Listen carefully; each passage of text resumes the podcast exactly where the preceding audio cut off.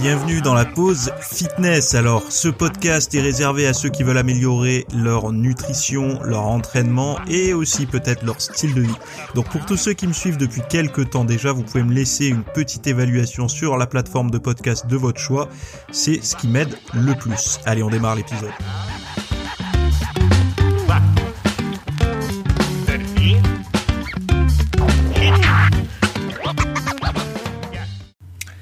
Salut à tous, j'espère que vous allez bien, que vous n'avez pas trop chaud, que vous arrivez à tempérer un petit peu. Ici dans le studio, il fait 27.4, donc euh, on préserve la planète, on n'a pas encore la clim, mais par contre, euh, eh bien, on préserve pas trop nos neurones parce que quand la température monte comme ça, c'est pas top pour le cerveau. Mais bon, Aujourd'hui, on va quand même parler de ne plus compter ses calories pour maigrir. On va pas, enfin, en tout cas, on va voir si c'est possible. On va voir, on va parler également des fibres et des besoins euh, au quotidien. Euh, et on parlera aussi du café et des effets contradictoires. Vous savez que le café, alors, je pense que vous connaissez tout le, tous quelqu'un, ou peut-être même vous, qui avez euh, entendu dire ou fait directement un arrêt du café. Euh, de, même parfois de s'en vanter, j'ai arrêté le café. Ouais, j'ai arrêté, j'ai arrêté le café. Ouais, C'était pas forcément une bonne idée pour euh, pour la personne qui le dit ou qui l'a fait, qui a arrêté, parce que euh, on en parlera plus loin, mais c'est bah on, va voir qu'il y a une inégalité euh, par rapport à la caféine chez les individus. Donc euh, ah oui, oublié de vous dire que ce week-end, j'ai sorti un cours qui s'appelle les nouveaux outils minceurs pour l'été. Alors euh, évidemment, c'est un titre de magazine, sauf que le contenu est certainement un petit peu plus pointu euh, que celui que vous retrouverez dans un magazine euh, sur les aires de repos. là par contre, c'est alors je vais vous faire rapidement un petit euh, un petit sommaire. Comment ajuster vos apports en protéines, glucides et lipides en fonction de vos besoins spécifiques. Quand et comment répartir vos repas tout au long de la journée pour optimiser la conservation de la masse musculaire pendant une sèche? Quels compléments alimentaires pour soutenir les objectifs de la sèche et comment les utiliser efficacement? Comment la pleine conscience peut jouer un rôle dans la gestion du poids? Euh, on va parler du microbiote, on va parler d'un équilibre durable pour une perte de poids, de gérer les pauses, des aspects psychosociaux, de la diète au et du jeûne intermittent, d'un plan diète sèche hommes et femmes sans couper les glucides. Eh, parce que je sais qu'il y en a une partie d'entre vous qui n'aime pas couper les glucides. J'ai testé une diète sans couper les glucides pour perdre du gras, qui fonctionne, mais qui, enfin, ça fait plus de 15 ans que je, je fais ça et j'avais pas euh, tenté cette approche-là. Alors euh, évidemment, celle avec les flocons d'avoine et les IGBA, j'avais déjà testé, mais celle-là non. Et ben ça marche. Voilà. Euh, après, euh, chacun y trouvera son compte. Hein. Moi, j'aime bien réduire les glucides pour sécher, mais il y en a qui aiment pas ça, qui le vivent très mal. Et donc, du coup, ben voilà, là, ils peuvent aller voir ça. Ça a un plan diète de sèche hommes et femmes. Je précise parce que souvent on me dit eh, c'est que pour les hommes. Non, non, il y a aussi pour les nanas. et allez voir directement dans les notes. Vous avez directement le lien pour accéder à cette, cette diète et, cette, et ce cours en vidéo. Ceci étant dit, le café vous, vous fait-il vraiment du bien ou du mal? Bon. Alors c'est un article qui vient de nutritionfact.org.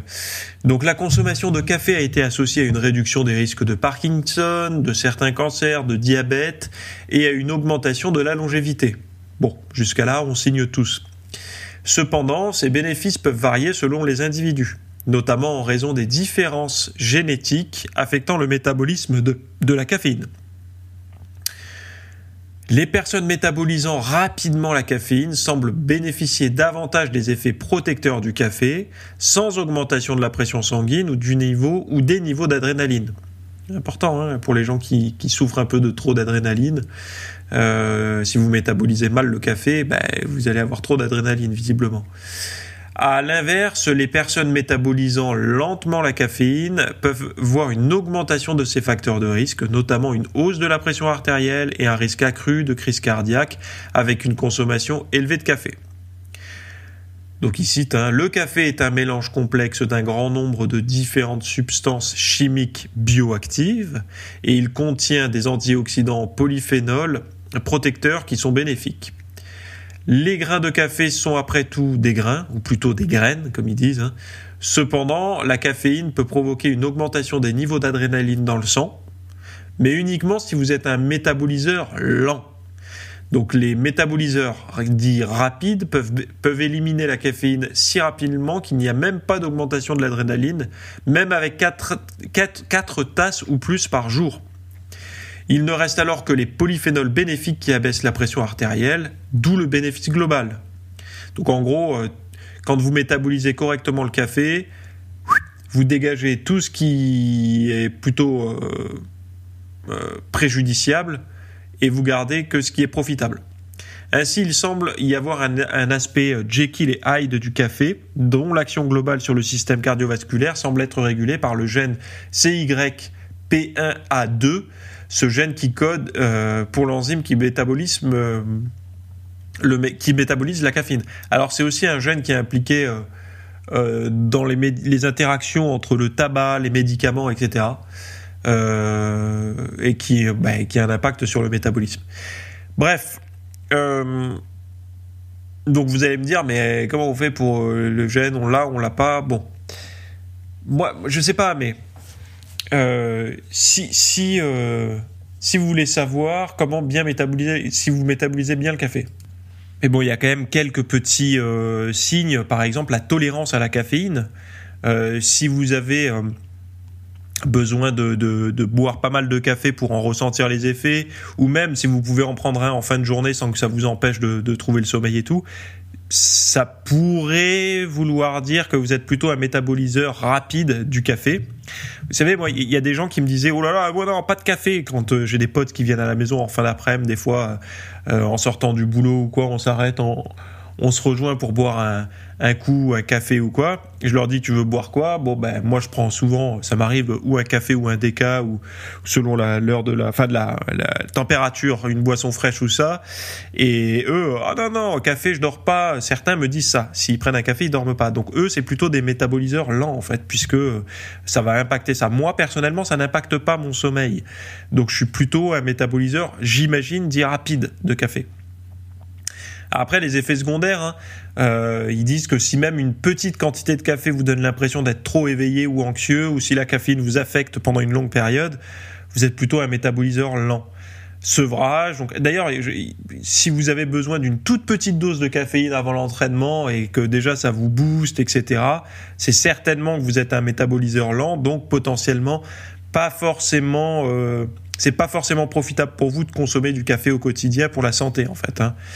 Euh, après le sevrage, donc les métaboliseurs rapides ont tendance à avoir moins de symptômes de sevrage lorsqu'ils cessent de consommer de la caféine. Euh, tandis que les consommateurs lents peuvent avoir des maux de tête et se sentir fatigués. Et les tests, alors ça, je trouve ça étrange. Moi, j'aurais dit plutôt l'inverse, mais bon, bref. Euh, et après, il y a le test génétique. Si vous avez une réponse si vous voulez une réponse définitive, ce test euh, peuvent souvent déterminer la version du gène CYP1A2 que vous possédez, ce qui vous donnera une idée de la rapidité à laquelle vous métabolisez la caféine. Bon, euh, je pense qu'on a quand même des indications par rapport à notre mode de vie. Est-ce qu'on est hyper... Moi, par exemple, je sais que je réagis, il, faut que je me déshabitue. J'ai pu consommer beaucoup de café sans avoir de problème, euh, ni de sommeil, ni rien.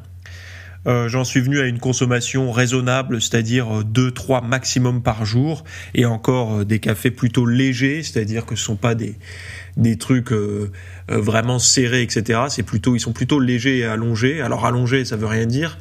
Euh, c'est pas des longs. Hein. Allongé ne veut pas dire long dans mon langage. Allongé veut dire on rajoute de l'eau chaude, pas on laisse passer plus d'eau sur le café. Parce que là, euh, la caféine passe aussi, donc du coup, c'est la teneur en caféine est élevée quand même. Non, je dis allongé, ça veut dire rajouter un peu d'eau chaude pour en avoir une boisson plus importante, mais ça sans augmenter la teneur en caféine. Mais par contre, ça va dissoudre l'épaisseur du café, quoi. Euh, diluer plutôt, pas dissoudre. Bon bref, euh, tout ça pour dire que, en règle générale, on sait si on tolère assez bien la caféine ou plutôt mal. Il y a des gens qui vont vous dire, je peux pas boire de café, sinon j'ai tout de suite des palpitations, je me sens pas bien, je me sens nerveux. J'ai un très bon ami qui est comme ça.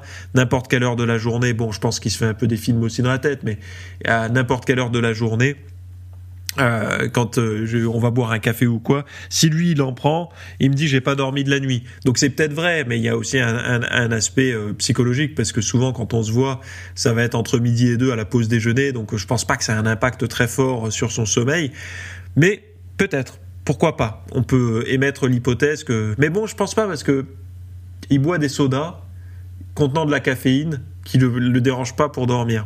Donc il doit y avoir un effet, euh, même si les teneurs en caféine ne sont pas les mêmes. Hein. Euh, je pense qu'il il, sait même pas qu'il y a de la caféine dans les, sodas. Donc du coup, il n'a pas l'effet euh, psychologique. Et, voilà. Bon, ça vous intéresse pas, je pense. Quoique je pourrais lui dire, comme ça il pourrait réduire sa consommation de soda.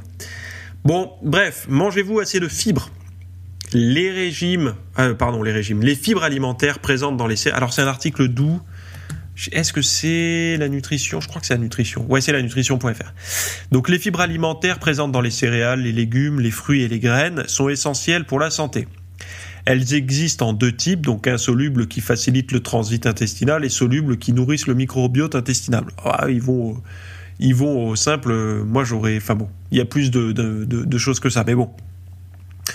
Une consommation suffisante de fibres réduit les risques de maladies cardiovasculaires, de diabète, d'hypertension et de cancer. Elles influencent aussi l'index glycémique des aliments et favorisent la satiété, contribuant ainsi à la perte de poids. Donc l'ANSES recommande une consommation quotidienne de 30 grammes pour les adultes. Alors c'est une moyenne puisque pour les femmes c'est un peu moins et pour les hommes c'est jusqu'à 38 je crois. Cependant un excès peut provoquer des troubles gastro-intestinaux et des phénomènes inflammatoires. Une augmentation de la consommation doit être progressive. Pensez aux FODMAPs, etc. Euh, c'est vrai qu'on en parle assez peu, euh, assez peu pardon, de la surconsommation de fibres. Alors évidemment, pourquoi on en parle peu? Parce que globalement, beaucoup de gens en consomment trop peu. Donc euh, pourquoi trop peu? Parce que si les gens ont une alimentation ultra transformée, euh, en fait, il faut vous dire une chose, c'est que l'alimentation moderne, c'est une alimentation plutôt dépourvue de fibres. Pourquoi? Parce que les fibres, euh, c'est une matière qui coupe la faim, euh, et qu'on peut assez mal. Alors, on rajoute parfois des fibres dans certains aliments qui en ont besoin euh, pour tenir l'aliment, etc. Parce que sinon il se tiendrait pas ou on ne lui donnerait pas la forme qu'on souhaite. Mais globalement, sinon les fibres qu'il faudrait consommer, donc celles des céréales complètes, des des, euh, des légumes, etc., des légumineuses et tout, on n'en consomme pas assez. Mais par contre, dans un mode de vie. Nous, on entend le même discours en faisant du fitness, en faisant une nutrition saine à l'année et tout ça. On entend le même discours que tout le monde. Donc, on, cherche à augmenter ses fibres. Sauf que parfois, on peut avoir déjà suffisamment de fibres. Et qu'est-ce Qu'est-ce en pratique comment manger 30 grammes de fibres? Donc il donne des petits conseils, euh, la nutrition.fr.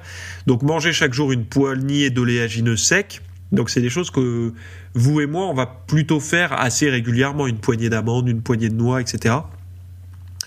Ensuite, inclure des fruits, des légumes, des légumineuses au régime habituel, dans l'idéal 5 à 12 portions par jour. Alors, que représente une portion? Je vais faire un rappel.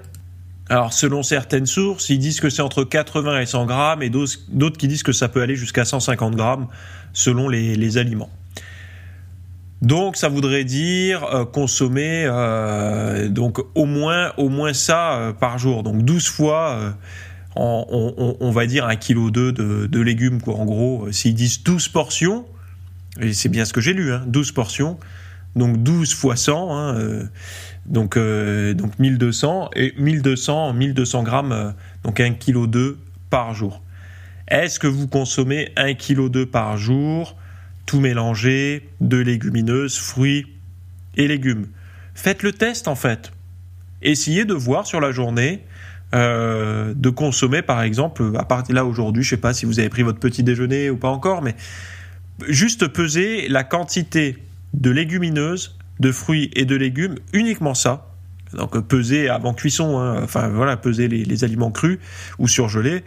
Euh, vous les pesez et puis vous notez sur votre petit carnet ou dans votre onglet de notes sur votre téléphone là, vous notez et à la fin de la journée vous verrez si vous avez réussi à avoir euh, entre 5 euh, et 12 portions de, fibres, enfin de fibres, de, fruits, légumes, légumineuses. Voilà, c'est ça. Il n'y a pas les féculents, il n'y a pas. Voilà, c'est juste fruits, légumes, légumineuses à mettre dedans. Ensuite, le conseil suivant qui donne, c'est de remplacer euh, les pains et les céréales raffinés par des aliments plus complets. Alors moi, je dirais pas plus complets, je dirais complets. Donc, euh, mais j'irais même plus loin en fait en disant euh, prenez du riz complet, prenez de l'avoine complète, prenez du sarrasin complet. Essayez d'avoir toujours le complet dedans. Même si effectivement, quand on prend du complet, on devrait plus se tourner vers du bio essentiellement, parce qu'étant donné que l'enveloppe euh, du grain euh, est présente, euh, eh bien, il y a aussi ce qu'elle a pris dans la poire. Donc, il, il vaut mieux se référer à des aliments bio. Je sais que le bio coûte cher, mais les féculents ne sont pas les aliments les plus chers. Encore une fois. Sauf si vous allez chercher les, féculents hyper rares, du, style, je sais pas moi, le Camus, euh, les choses comme ça, qui sont des, féculents qui vont coûter plus cher au kilo, étant donné que, que c'est plus rare, tout simplement. Hein. Plus rare à trouver, plus rare à. Enfin, plus rare pour tout, quoi. Voilà. Bref. Euh, alors, est-ce que vous m'entendez correctement? Toujours oui. Alors, il y a le dernier petit conseil qu'ils donnent, c'est, euh, enfin, ils disent toutefois, si vous consommez peu de fibres et décidez d'en consommer davantage, nous vous conseillons de le faire progressivement pour laisser le temps à votre système digestif de s'y habituer. Ça, c'est une vraie chose. Et d'ailleurs, allez voir le cours que j'ai mis en ligne dimanche à 10h là euh, sur les, les, nouveaux outils minceurs pour l'été avec le programme diète parce que je parle justement de ça et hum, d'un truc qui me freinait beaucoup par rapport à, à inclure des fibres massivement dans ma diète. Euh, j'ai trouvé une méthode moi qui me convient très bien et qui me permet d'avoir vraiment des doses colossales de fibres euh, sans trop de soucis. Quand je dis trop de soucis, c'est pas plus que, enfin voilà, c'est j'arrive à, à, vivre au quotidien tranquillement. Je sais qu'il y a beaucoup de gens qui sont euh, très impactés par l'apport en fibres et du coup ça les empêche d'augmenter euh, drastiquement, enfin pas drastiquement, mais massivement leur apport en fibres. Euh, parce que ils ballonnent, ils machin et tout ça, et, et ils se disent mince, j'arrive pas à consommer ce qu'il faut quoi. Donc euh, donc j'en parle aussi. Donc faut-il compter sa diète pour sécher? Alors que c'était le gros titre sur la vignette du podcast. Euh, Est-ce que c'est la fin de la, du comptage de la diète pour sécher? Bon, je donnerai mon point de vue après, mais je vais vous lire ça d'abord. Alors c'est Science Daily, euh, je crois, qui, a publié ça, mais bon bref. Le suivi précis de tout ce que l'on consomme chaque jour peut être une tâche fastidieuse, mais une nouvelle étude indique que ce type euh, de suivi parfait n'est pas nécessaire pour obtenir une perte de poids significative. Donc c'est l'université du Connecticut hein, qui en parle. Euh, donc je continue. Des chercheurs ont suivi 153 participants lors d'un programme de perte de poids pendant 6 mois. Ils ont découvert qu'il n'était pas nécessaire de suivre son alimentation à 100% chaque jour pour réussir à perdre du poids. En effet, les personnes n'ayant suivi leur alimentation que 30% des jours, donc durant les 6 mois, ont perdu plus de 3% de leur poids. Celles qui ont suivi euh, à 40% euh, des jours durant les 6 mois, durant, durant les 6 mois leur régime, ont perdu plus de 5%.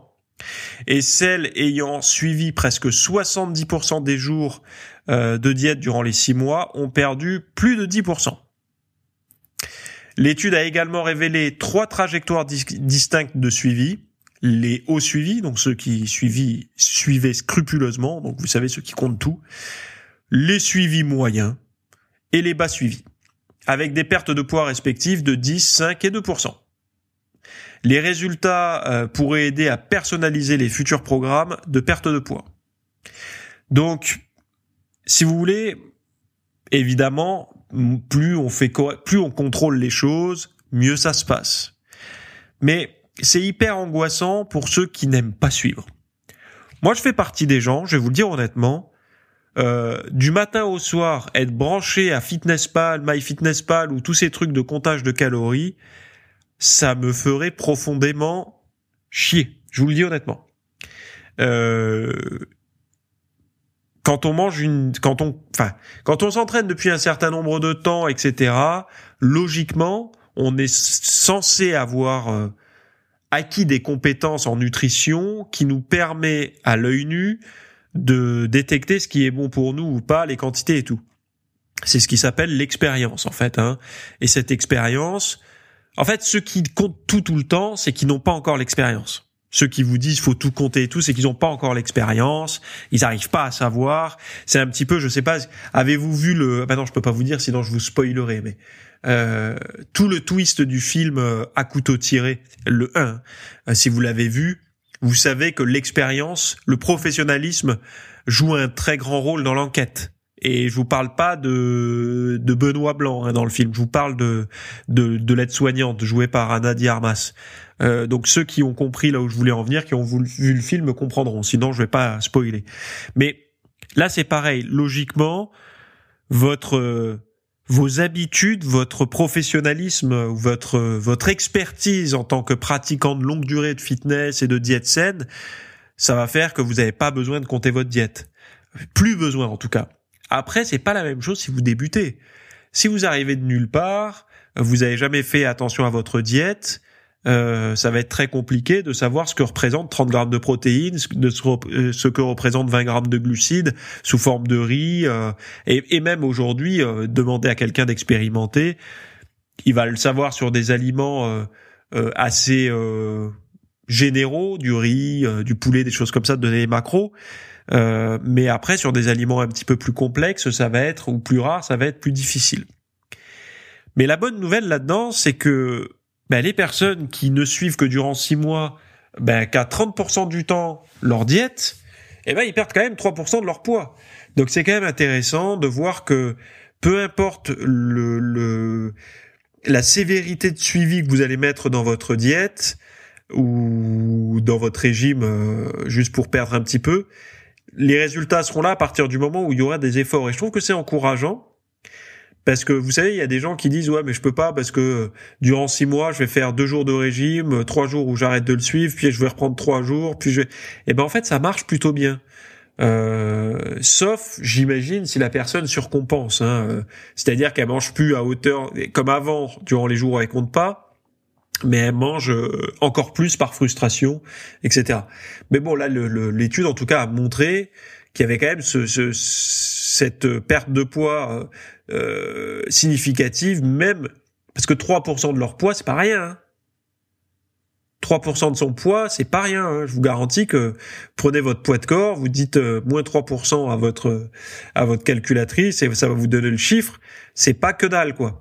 Alors évidemment, certains diront que c'est pas énorme non plus, mais euh, ça, ça, ça rentre quand même dans une dans une. Vous savez que quand on perd du poids, euh, surtout pour les obèses, euh, une toute petite perte de poids induit déjà de grands changements au niveau de la santé. Vous éliminez des facteurs de risque à chaque chaque kilo perdu, ce qui est plutôt une bonne chose. Hein. Ça veut dire que le, le... des fois, moi, je me dis que c'est c'est pas forcément la perte de le fait d'avoir perdu du poids, donc le kilo en moins, mais plutôt l'état corporel dans lequel se trouve un individu quand il perd du poids. Est-ce que vous voyez là où je veux en venir? En fait, d'être dans une phase d'utilisation de ses propres réserves en parallèle de ce qu'on mange euh, avec l'alimentation. Et j'ai moi, des fois, mon intuition me dit que c'est plutôt un état physiologique plus qu'un poids de corps qui compte. Je sais pas si vous voyez où je veux en venir. Parce qu'il y a deux états hein, pour moi. Il y a l'anabolisme et le catabolisme. Le maintien, en fait, c'est qu'une illusion euh, d'équilibre. Mais c'est en fait, c'est un équilibre entre deux masses euh, qu'on essaye de faire avoir le même poids. Euh, c'est quoi? C'est le catabolisme et l'anabolisme. Et on essaye de, de jongler entre ces deux choses-là pour maintenir son poids corporel avec des abdos visibles et tout ça. Bref. Mais bon, euh, sinon, quand on est sur euh, sur euh, l'un des deux plus que l'autre, on est euh, soit dans l'anabolisme, soit dans le dans la prise, dans la dans dans l'augmentation du tissu adipeux, du tissu musculaire. Enfin bon voilà, on, on augmente comme ça, soit dans le catabolisme, on perd. Et d'être dans une petite phase de catabolisme pour des personnes ayant été en surpoids et obèses, peut-être que c'est ça qui fait du bien, plus que de perdre un kilo ou deux kilos ou trois kilos je, moi, je pressens qu'en fait le catabolisme aide. Euh, alors évidemment, si vous êtes, vous faites de la muscu, du fitness, là, je sais qu'il y a des anorexiques qui m'écoutent, malheureusement pour eux, qui sont pas encore traités ou pour elles, qui sont pas encore elles ou eux, je sais pas comment on dit, mais eux d'ailleurs, on peut dire eux, je crois, pour tout le monde encore, je crois qu'on a encore le droit de le dire. Euh, eh bien, euh, faites attention parce que là, si vous m'écoutez, vous allez vous dire ah là, le catabolisme est bon pour la santé, il l'a dit. Non, non, j'ai pas dit ça. Peut-être pour les gens obèses Mais si vous êtes déjà la peau sur le muscle ou la peau sur les os, euh, le catabolisme n'est pas bon pour vous. Ce qui est bon pour vous, c'est un suivi psychologique et un remplumage. Voilà. Pour être euh, assez direct, euh, l'anorexie, je le répète, mais le risque de suicide est extrêmement important. Donc faites très attention. Et si vous connaissez quelqu'un proche de, vous qui est anorexique, il faut que la personne soit suivie parce que le risque de suicide, je crois que c'est une chance sur cinq, enfin une chance, le risque, euh, une personne sur cinq, je crois. Hein. Euh, je m'avancerai pas trop sur ces chiffres-là, mais c'est des chiffres quand même euh, qui m'inquiètent moi. Donc euh, du coup, je, je, je sais qu'il y a des anorexiques qui écoutent. Soyez prudents avec ce genre de recommandations parce que je sais que vous en vous vous en abreuvez euh, pour valider un petit peu vos, vos mauvais comportements et votre sous-alimentation. Voilà, c'était important de le préciser. Euh, et ça n'arrive pas qu'aux femmes, ça arrive de plus en plus aux hommes et notamment à des hommes qui font de la musculation, etc. Et qui d'ailleurs n'arrivent pas à prendre du muscle parce que oui, euh, à peine ils anabolisent un petit peu, donc il faut aussi un petit peu de gras. Et ben vite, vite, vite, ils vont courir, euh, courir, courir autour du pâté de maison pour cramer tout ça, sauf qu'ils catabolisent à mort et, ben ils n'arrivent pas à prendre un pet de muscle, donc ils ont toujours leur corps de l'or 15 ans. Voilà. Bref, euh, des nouveaux outils masseurs pour l'été. Bon, je vais pas me répéter, mais allez voir si vous avez vraiment envie euh, de, de, de, faire un, on va dire une approche alimentaire. Euh, voilà, si vous voulez mettre à jour vos connaissances sur la sèche avec des nouveaux régimes, allez voir ce que j'ai sorti dimanche.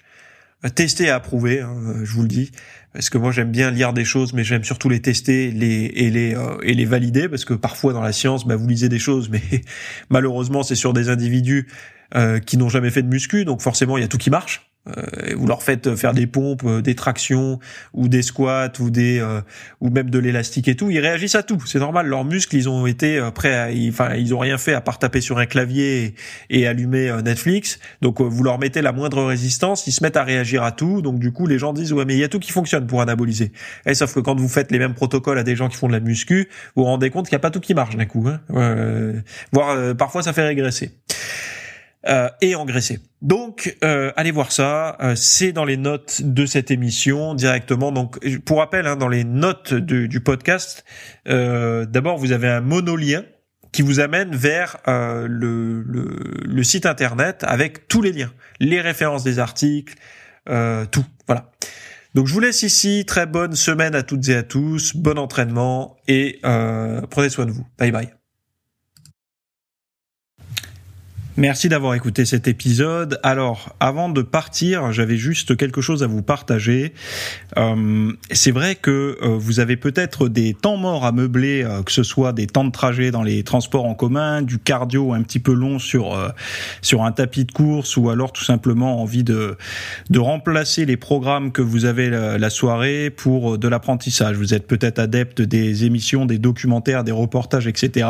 Sauf que dans le monde de la de la musculation, de la nutrition, nutrition, euh, du développement, euh, euh, ben voilà, d'un mode de vie sain, etc. C'est un peu maigre en contenu dans les médias grand public. Et donc, ce que je vous propose moi personnellement, c'est d'aller faire un tour dans la dans la bibliothèque que je. Alors, c'est un Netflix version fitness privée qui vous coûtera moins cher qu'un lavage auto rouleau par mois. et là, vous avez vraiment tous les sujets. Alors, c'est plein de cours hein, que je propose. Il y en a déjà plus de 300.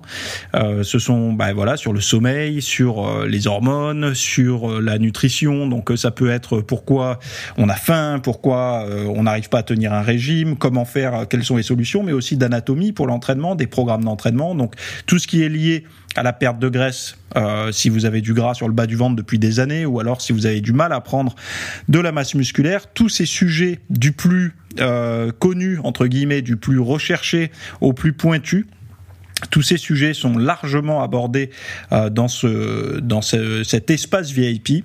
Donc euh, pour rappel, pour y accéder, vous avez un lien en description. Si vous le trouvez pas, vous allez sur www.fitnessmiss.fr et euh, vous faites devenir membre. Voilà, il y a, y a, vous trouverez sur le site et vous accédez à ce contenu caché que vous pourrez écouter partout. Voilà, je vous laisse ici.